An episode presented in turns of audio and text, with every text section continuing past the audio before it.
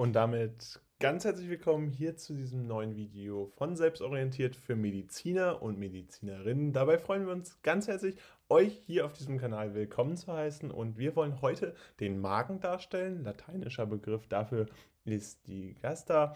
Und dementsprechend wollen wir euch jetzt begrüßen zu diesem Video. Wir werden zunächst auf die Makroskopie eingehen und dann auf die Histologie eingehen. Das heißt, die zwei wichtigen Bereiche, die ihr natürlich auch wissen müsst, wenn ihr euch gerade aufs Physikum bzw. auf eure nächste ANA-Prüfung vorbereitet.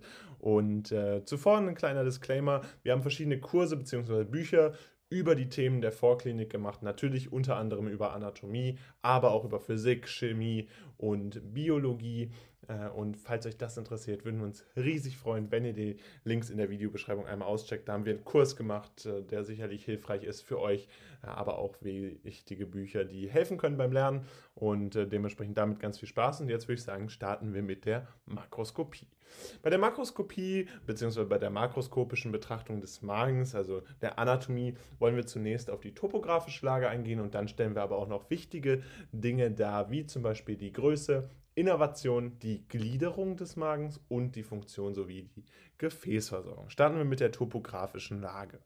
Bei der topografischen Lage, wir haben das hier jetzt einmal links äh, grob dargestellt, äh, mit englischen Begriffen allerdings, äh, ist es so, dass äh, die große Magenkuvertur ja bis zur Milch, Milz reicht und äh, dementsprechend also ganz wichtig ist, dass äh, diese ähm, Ausdehnung des Magens hier an dieser Stelle bekannt wird.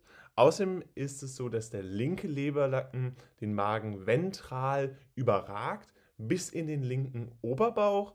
Auch das ein wichtiger Teil äh, der Lage. Zudem natürlich ganz wichtig hervorzuheben ist, dass die Leber vor dem Magen liegt ähm, und dementsprechend bei einem äh, Situs, wenn wir den Situs äh, aus schneiden, wie das ganz typisch im Prep-Kurs ist, äh, dann wird man von dem Magen also kaum bzw. gar nichts sehen. Zudem haben wir die Bursa orbitalis, äh, das ist ein schmaler Peritonealspalt und dieser findet sich hinter äh, dem Magen. Außerdem haben wir einen Peritonealüberzug, was ja ganz typisch ist für das folgende, was wir noch darstellen werden, und der sorgt für die äh, Verschiebbarkeit. Der Peritonealüberzug deutet dabei schon hin äh, darauf, dass der Magen intraperitoneal liegt. Das ist also komplett vom Perineum äh, viszerale überzogen. Dementsprechend äh, über, befindet er sich, wie schon dargestellt, im linken Oberbauch. Dabei ist ganz wichtig, dass der konstanteste Punkt grundsätzlich der Mageneingang ist. Hier mündet äh, der Ösophagus äh, ein. Das sehen wir auch einmal ganz schön in der Abbildung. Äh, zudem äh, ist es so, dass äh, die Kardia grundsätzlich grob topografisch einzuordnen ist beim 10. bis 12. Brustwirbel äh, und der Pylorus, also der Magenausgang, auf den wir äh, gleich nochmal eingehen werden, äh, grundsätzlich auf Höhe des ersten und zweiten Lendenwirbels vorzufinden ist. Das ist natürlich ganz wichtig bei der klinischen Untersuchung ähm, und äh, außerdem grenzt er mit seiner Vorderfläche an Leber und den unteren Rippen sowie des Zwerchfells an. Ähm, dabei äh, ist es so, dass die Milz und äh, die Leber sowie die linke Niere und, und auch die linke Nebenniere äh, peritoneal verknüpft sind. Das ist also ganz wichtig für die topografische Lage. Kommen aber zu der Größe. Äh, die Größe typischerweise eher ein kleineres Thema, äh, beim Magen allerdings doch nicht äh, ganz unwichtig. Insbesondere in der klinischen Betrachtung spielt die Größe des Magens eine wichtige Rolle. Und hier lässt sich feststellen, dass die Größe des Magens beim Durchmesser grundsätzlich 20 bis 30 Zentimeter beträgt. Das heißt, ähm, der Magen ist natürlich 20 bis 30 Zentimeter lang. Dabei haben wir eine ständige Veränderung durch die Essenszunahme. Das ist ganz einleuchtend. Wir werden ja gleich nochmal auf die Funktion eingehen.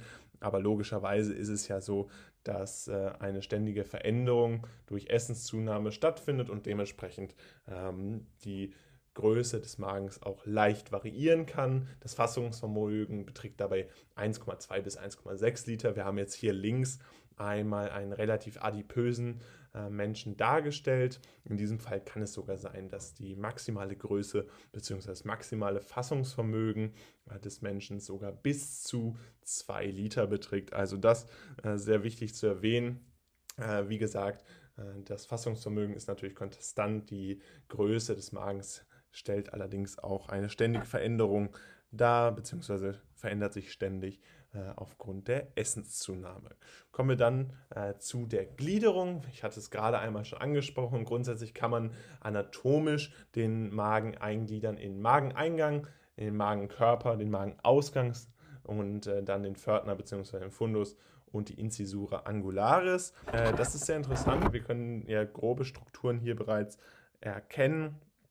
Äh, wenn wir äh, an den Mageneingang schauen, liegt der Mageneingang ja am Ösophagus. Dort mündet der Ösophagus in den Magen. Dabei finden wir dort einen serösen Peritonealüberzug äh, vor. Das Ganze wird Pars cardiaca genannt. Und äh, links davon, äh, links davon erhebt sich dann kuppelförmig der Fundus. Dabei ist ganz wichtig, und das ist eine typische Eigenschaft, die auch gerne mal im Physikum abgefragt wird, dass beim stehenden Menschen ein äh, Kontakt zwischen dem Zentrum Tendineum und dem Zwerchfell erzeugt wird. Das heißt hier äh, ganz wichtig hervorzuheben, äh, dass neben dem Mageneingang dieser wichtige Punkt vorzufinden ist und äh, dass ähm, dort ein spitzer Winkel entsteht, also zwischen dem Fundus, der praktisch eine äh, Erhebung darstellt, kuppelförmig wie gerade schon beschrieben, und äh, dem Mageneingang. Das können wir auch in der Zeichnung einmal sehr gut sehen. Ähm, so ist es tatsächlich so, dass äh, wir da die Incisura cardialis vorfinden. Typischerweise eher weniger wichtig, ähm, aber durchaus auch noch interessant, äh, wenn wir uns dann äh, angucken, wo das Magenknie liegt. Das liegt nämlich gegenüber äh, der großen konvexen Kon äh, Kuvatur. Außerdem ist es so, dass verschluckte Luft sich dann im Fundus ansammelt ähm, und dementsprechend auch das hier ganz wichtig den höchstgelegenen Abschnitt des Menschen bzw. des Magens in diesem Fall äh, und äh, dass die Luft radiologisch grundsätzlich nur äh, in Abdomen-Leeraufnahmen schwarz erscheinen wird. Äh, dementsprechend spricht man hier typischerweise, wenn wir das radiologisch betrachten, also das ist für die Klinik erst wichtig, äh, von der Magenblase. Dabei ähm, kommen wir dann ganz wichtig zu dem Magenkörper, dem Corpus gastricum.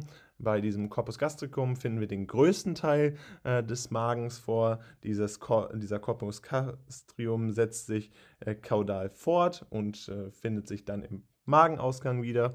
Ähm, was noch über den größten Teil äh, zu sagen ist, dass äh, dieser Magenkörper äh, grundsätzlich die typischen Strukturen, histologischen Strukturen auch aufweist, äh, die wir hier über den Wandaufbau gleich noch besprechen werden. Also eigentlich wenig Besonderheiten über den Magenkörper hier zu erwähnen. Der Magenausgang hingegen, in dem äh, dann der Magenkörper ja endet, ähm, beziehungsweise auch im Fundus begrenzt ist, äh, dem Antrum pyloricum. Der ist natürlich sehr wichtig, weil wir hier dann die Übergangsstruktur vorfinden. Wir erinnern uns, der Mageneingang äh, war ja dadurch gekennzeichnet, charakterisiert, dass hier der Ösophagus äh, in den Magen übergeht und äh, beim Magenausgang geht das Ganze dann in das Duodenum über. Der Magenausgang ist insofern auch interessant, weil wir da am Übergang dann die Incisura angularis äh, finden. Das heißt, äh, zwischen dem Magenkörper und dem Magenausgang finden wir die Incisura angularis ähm, vor. Eine sehr wichtige Stelle, die typischerweise auch in den Prüfungen abgefragt wird. Und äh, dann finden wir einen äh, Ausgangskanal vor den Canales pyloricus, äh, sowohl als auch äh, die jeweilige Ausweitung also das Antrum pyloricum hatte ich ja gerade einmal schon erwähnt. Äh, außerdem haben wir dann den Pförtner, also das Pylorus. Äh, die Enge des Kanales pyloris findet sich dabei aufgrund von einer Ringmuskulatur äh, wieder. Das heißt, das ist sehr interessant, wenn wir uns angucken, wie die Struktur entsteht, beziehungsweise wie diese Struktur auch besteht. Zusätzlich ist hier wichtig zu erwähnen, dass wir das Omentum majus und Omentum minus vorfinden. Das Omentum majus sitzt dabei bei der Unterseite des Magens an und spannt sich dann an der großen Magenkuvertur ansetzend äh, sozusagen das große Netz, dementsprechend auch die Namensgebung Omentum Majus. Äh, wichtig ist dabei, dass sie sich vor die Darmschlinge dann liegt. Was prüfungsrelevant ist, ist in dem Fall, dass äh, die, äh, dieses Omentum Majus von dem Mesogastrium dorsale sozusagen abgewandt ist und sich damit äh, dann durch den Magen verbindet und äh, dafür sind insbesondere drei Bänder wichtig, nämlich das Ligamentum gastrosplenicum mit der Milz, das Ligamentum gastrophrenicum mit dem Zwerchfell sowie das Ligamentum gastrocolicum mit dem Colon transversum. Und äh, das Gastricolicum enthält den Gefäßbogen der großen Kuvatur mit, dem entsprechenden, mit der entsprechenden Arteria gastromentalis dextra e sinistra. Wichtig ist außerdem das Omentum minus, das ist dabei äh, entsprechend von der kleinen Magenkuvertur haben wir dann auch nur ein kleines Netz, so eben auch der Name an dieser Stelle. Und äh, am Aufbau des Omentum minus sind vor allen Dingen die beiden Ligamentum hepatogastricum und das Ligamentum hepatodenale beteiligt. Das hier wichtig und das äh, Omentum minus, äh, minus und äh, damit auch das Ligamentum hepatogastricum sowie auch das Ligamentum hepatodenale entstehen grundsätzlich aus dem Mesohepatikum dorsale und das ist ja wiederum ein Teil des Mesogastricum ventrale. Das also die beiden wichtigen Bänder beziehungsweise hier an diesem Fall die beiden wichtigen Netze, die aus den verschiedenen Ligamenten gebildet werden. Und äh, damit war es auch schon zu der groben anatomischen Gliederung. Wichtig ist noch zu erwähnen, dass es neben der großen Kuvatur, also der Kuvatura major, auch eine kleine Kuvatur gibt. Die ist dementsprechend Kuvatur minor benannt und äh, man kann dabei grundsätzlich immer zwischen Rück- und Vorderfläche unterscheiden. Also mit der äh, Paries anterior und Paries posterior beschreibt man dann Vorder- und Rückfläche hier ganz treffend. Das ist nochmal sicherlich wichtig zu erwähnen. Ähm, und damit kommen wir dann schließlich auch schon zu dem nächsten Punkt in unserer Präsentation und das ist die Innervation. Wichtig ist dabei, dass wir grundsätzlich unterscheiden zwischen sympathischer Innervation und parasympathischer Innervation. Bei der sympathischen Innervation ist es so, dass der Nervus splanicus major mit 5 äh, bis 9 äh, Grenzstrangganglien äh, hindurchläuft und das Ganze präganglionäre äh, sympathische Fasern dann als äh, Nervus splanicus major bezeichnet wird. Das heißt, da haben wir äh, diese thoracalen Grenzstrangganglien äh, einmal begrenzt. Ähm, dabei ziehen die Strukturen dann äh, über die Interkostalgefäße und die Vena azygos schräg nach vorn, unten. Das ist sehr wichtig zu erwähnen. Und außerdem ist es so, dass aus den Ganglien 10, aber auch 11 dann die Nervus äh, splanicus minor hervorgehen, also die Fasern dieses Nerven. Und äh, wir haben bei der Verschaltung äh, der prävertebralen äh, Ganglien dann die Fasern, für die der Magen im Ganglion coliacum äh, verschaltet ist und tr dort treten sie dann an den Magen heran.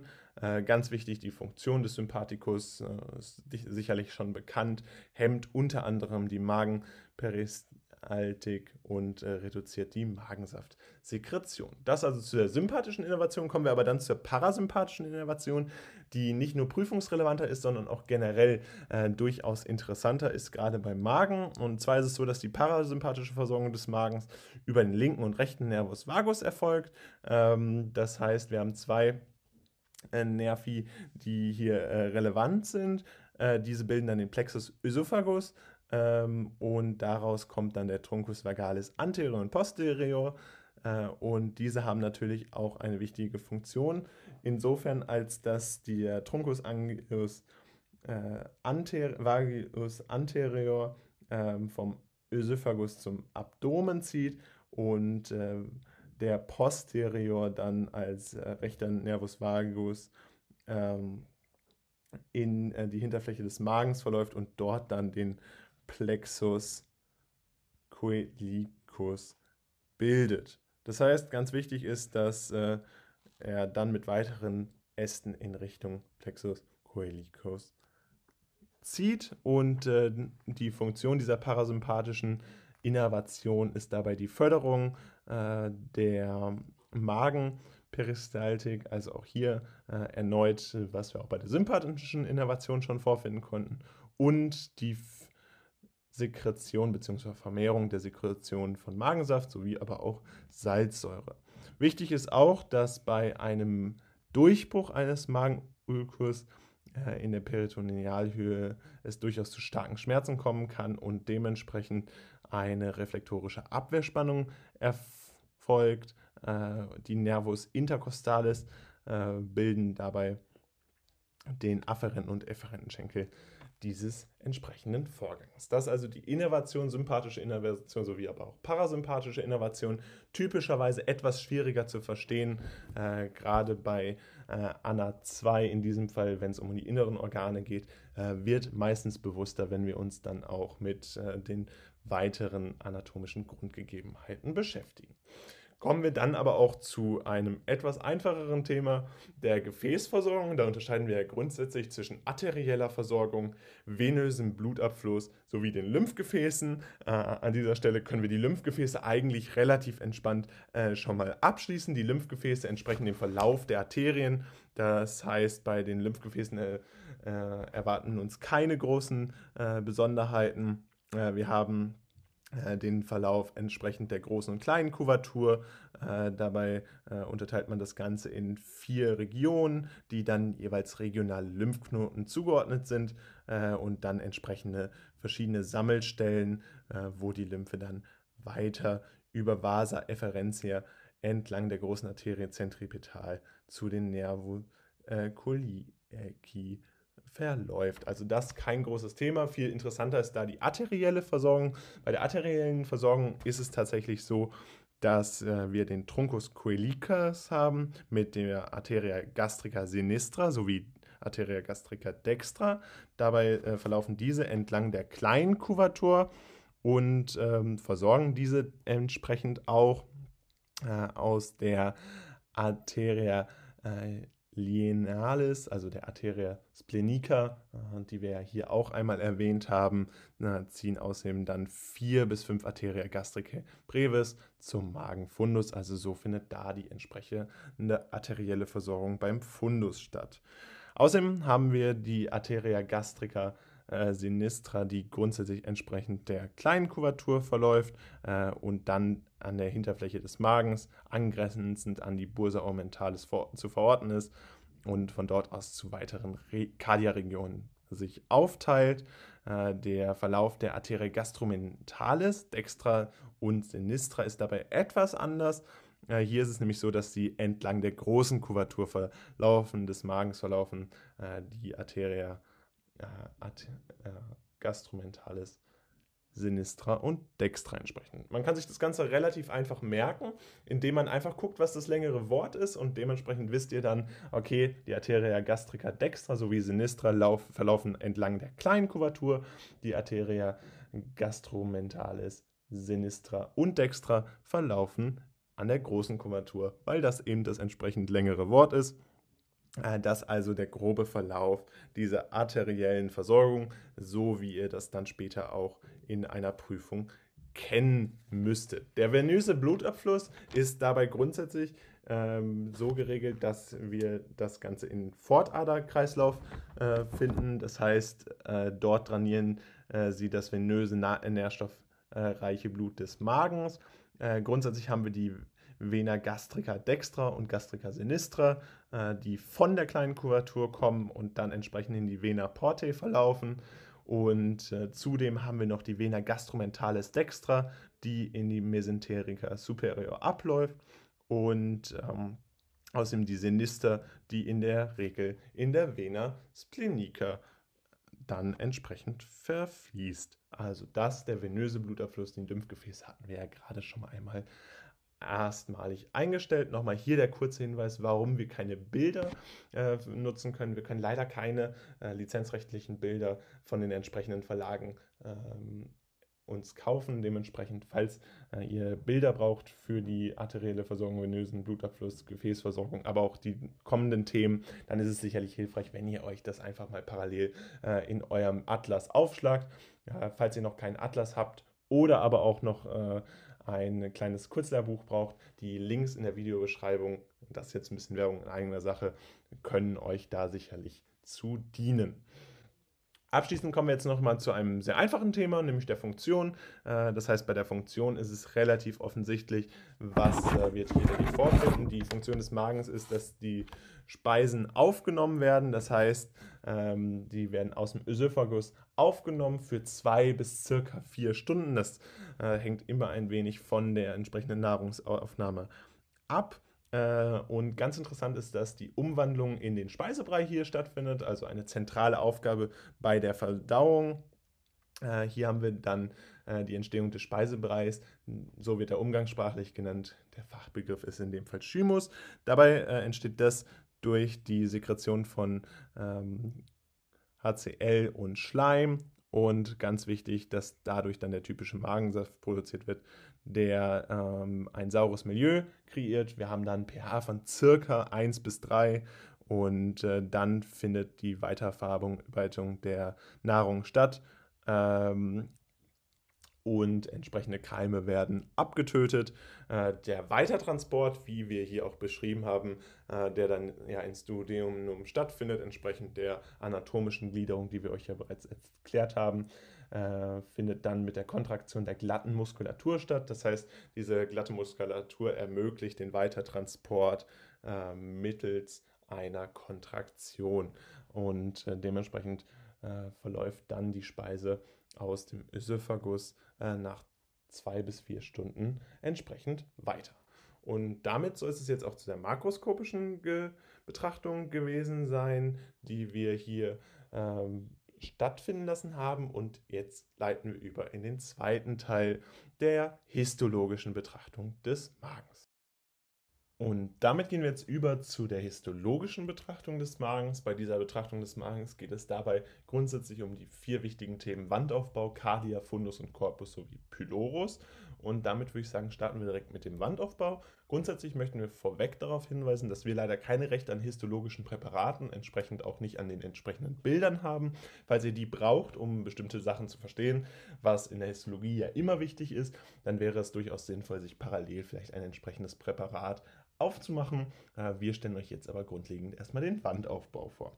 Der Wandaufbau, die Wand des Magens ist zwischen 3 bis 10 Millimetern dick und dementsprechend äh, eine ganz typische Größenordnung. Dabei orientiert sie sich grundsätzlich an äh, den entsprechenden Grundgegebenheiten, die wir im Verdauungstrakt vorfinden können, im Magen-Darm-Trakt.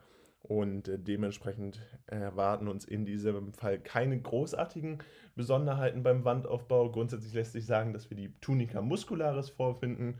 Äh, in dieser Tunica muscularis findet sich dabei der Plexus myentericus vor. Äh, die Tunica muscularis unterteilt sich dann grundsätzlich in das Stratum longitudinale, Stratum circulare und das Fibrae oblique. Das Fibrae oblique sind dabei schräge Muskeln, äh, die schräg äh, nach vorne ziehen und äh, dementsprechend eine Schrägmuskulatur hier vorfinden lässt. Dann haben wir beim Stratum circulare eine Ringmuskulatur und beim Stratum longitudinale haben wir eine entsprechende Längsmuskulatur. Dann finden wir die Tela submucosa vor, die ist insofern wichtig, als dass wir in dieser Tela submucosa den Plexus submucosus vorfinden. Wichtig ist dabei, dass ihr grundsätzlich zwischen den Begriffen Tunica und Tela unterscheidet. Häufig wird das nämlich in äh, Prüfungen falsch gemacht. Das heißt, dass hier einfach grundsätzlich nur gesagt wird Tunica muscularis, Tunica submucosa und Tunica mucoso, mucosa. Das ist falsch. Dementsprechend achtet darauf, dass es die Tela submucosa ist. Dann kommen wir zur Tunica mucosa. Die Tunica mucosa äh, besteht dabei grundsätzlich aus der Lamina muscularis, der Lamina propria und der Lamina epithelialis.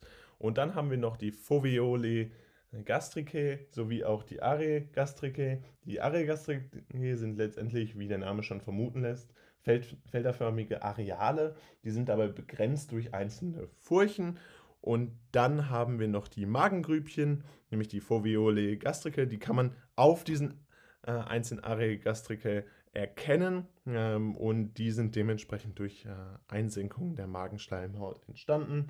Und ähm, im Ganzen Magen, und das ist sicherlich nochmal histologisch sehr wichtig, ist das Epithel einschichtig zylindrisch.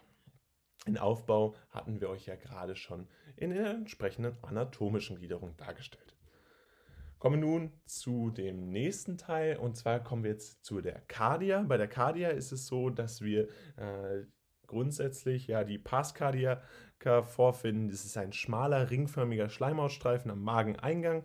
Und ganz wichtig, und das muss hervorgehoben werden, ist, dass hier die Ablösung der zweischichtigen Tunica muscularis der Speiseröhre, also des Ösophagus, mit der dreischichtigen Tunica muscularis von dem Magen stattfindet. Das heißt, das ist ganz wichtig, dass wir hier eine Ablösung dieser Strukturen haben und dass wir hier äh, das mehrschichtige unverhornte Plattenepithel äh, haben und das entsprechend ähm, sich dann in das einschichtige Epithel des Magens verändert. Das heißt, ganz wichtig, das mehrschichtige unverhornte Plattenepithel wird zu einem einschichtigen Epithel. Bitte entschuldigt hier den Rechtschreibfehler in unserer Folie. Außerdem, und das ist, warum der Übergang von Ösophagus zum, zur Cardia immer wieder abgefragt wird und gerne auch Bestandteil von entsprechenden Prüfungen ist, ist, dass wir hier die Ora serrata vorfinden, beziehungsweise die Z-Linie.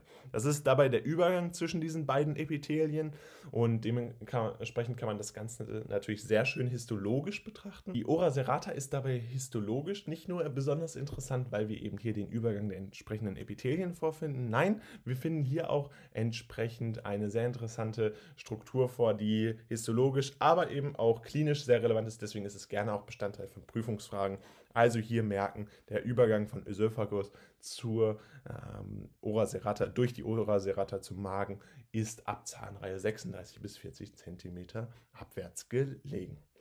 Kommen wir nun zum Fundus und Korpus. Der Fundus und Korpus äh, besteht aus bis zu sieben tubulösen Magendrüsen. Das heißt, diese tubulösen Magendrüsen äh, münden jeweils äh, oder dort münden jeweils die Foveolae äh, gastricae und sie münden dann oder finden sich dann entsprechend in der Glandulae äh, gastriacae propria, propria vor. Und äh, ganz wichtig ist, dass die unverzweigten Drüsen äh, entsprechend größtenteils gestreckt bis zur Lamina muscularis Mucosae verlaufen. Wichtig ist außerdem, dass ihr hier histologisch nur selten oder nur ganz wenig Bindegewebe vorfinden werdet und das natürlich ein Hauptaussagenmerkmal äh, über das entsprechende histologische Präparat dann ermöglicht. Das heißt, wenn ihr Fundus und Korpus histologisch vorfindet, dann könnt ihr das typischerweise daran erkennen, dass ihr auch sehr wenig Bindegewebe habt und vor allen Dingen folgende drei Hauptzellen bzw. Nebenzellen und Belegzellen.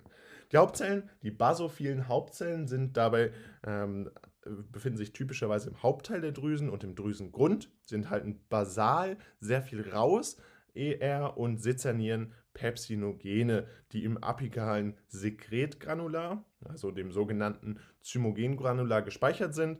Und ganz wichtig ist, dass an diesem Granular dann die Hauptzellen gut zu erkennen sind. Ähm, Im unteren Bereich des Hauptteils verlaufen dann die Magendrüsen etwas gewundener. Das lässt sich dann typischerweise auch nochmal vorfinden. Dann haben wir die Nebenzellen, die sind relativ äh, klein. Sie finden sich typischerweise im Halsbereich der Magendrüsen vor. Und ganz wichtig ist, dass sie zwischen den Belegzellen äh, eingekeilt sind und dort dann einen Schleim produzieren, nämlich die Mucine. Und äh, der unterscheidet sich natürlich von dem des Oberflächenepithels und dementsprechend können sie durchaus auch muköse Halszellen genannt werden. Interessant sind jetzt insbesondere die Belegzellen. Sie werden typischerweise auch Parietalzellen genannt. Das haben wir euch auch einmal hier entsprechend aufgeschrieben.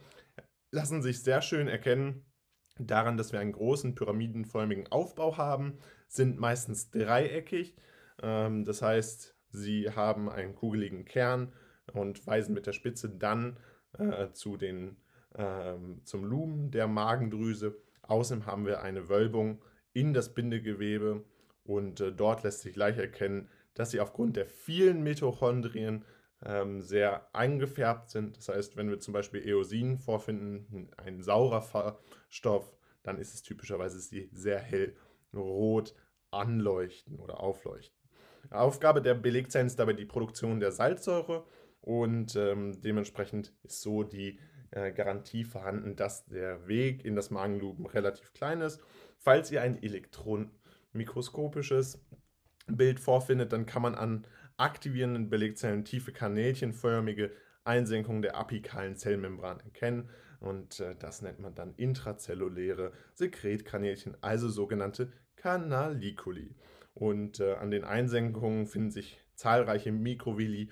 Das ist insofern interessant, weil dort die H plus CAT plus ATPase vorzufinden ist. Und äh, damit soll es auch zum Fundus und Korpus gewesen sein. Beim Pylorus ist es jetzt wichtig zu beachten, dass dieser Pylorus durchaus breiter ist als der, die vorherig vorgefundene Pars cardiaca. Das ist unter anderem dann wichtig, wenn man das im histologischen Vergleich sich anguckt, aber auch wenn man bestimmte Präparate sich ja, bestimmen muss. Ganz wichtig ist natürlich, dass die Pars pylorica am Magenausgang liegt, entsprechend äh, des Namens ähm, und am Übergang zum Duodenum sich vorfindet. Das heißt, typischerweise, wenn ihr das in der Prüfung vorfindet, dann äh, wird hier ein Übergangspräparat genutzt, also vom Pylorus zum Duodenum. Und äh, dabei finden sich hier einige äh, Foveole vor mit Pylorusdrüsen. Äh, dabei sind das helle Zellen, die dann verzweigt sind. Ganz wichtig ist, dass die deutlich tiefer sind, als äh, wir das vorher in, äh, vorfinden konnten. Also im Fundus-Corpus-Bereich, wo das durchaus vorzusehen war. Außerdem sind sie natürlich deutlich kürzer, nicht nur deutlich heller, sondern auch deutlich kürzer. Ja, außerdem finden wir in der Pars pylorica dann auch entsprechende endokrine Zellen vor, insbesondere G-Zellen. G-Zellen, warum der Name? Naja, sie produzieren Gastrin, dementsprechend ist es auch relativ einfach sich zu merken. Außerdem haben wir hier eine deutlich ausgebildetere Tunica muscularis. Das führt dazu, dass wir hier also einen kräftigen Ringmuskular haben und das ist ein Sphincter äh, der hier deutlich besser ausgebildet ist. Außerdem haben wir eine mittlere Schicht des Stratum circulare, die im Pylorusbereich auch deutlich verdickt ist und das führt dazu, dass wir den Musculus sphincter pylori vorfinden. Und damit soll es von der Histologie äh, des Magens auch gewesen sein. Und äh, wir möchten uns jetzt bedanken für die Aufmerksamkeit, die ihr diesem Video gewidmet habt. Es hat uns sehr gefreut, dass wir euch hier begleiten durften. Auch bei diesem Video rund um den Magen. Falls wir kleine Fehler haben, beziehungsweise falls ihr Verbesserungsvorschläge für weitere Videos habt, dann würden wir uns riesig freuen, wenn ihr uns die gibt. Wir sind noch ganz am Anfang unseres Kanals, dementsprechend seid da bitte nicht zu hart mit uns. Und äh, dann würden wir uns freuen, wenn ihr die Kurse bzw. Bücher auscheckt, die wir für die Vorklinik für euch ähm, einmal erstellt haben. Dabei ganz viel Spaß und äh, dann sehen wir uns ganz bald wieder. Haut jetzt rein, genießt den Tag und äh, abonniert gerne den Kanal und ciao.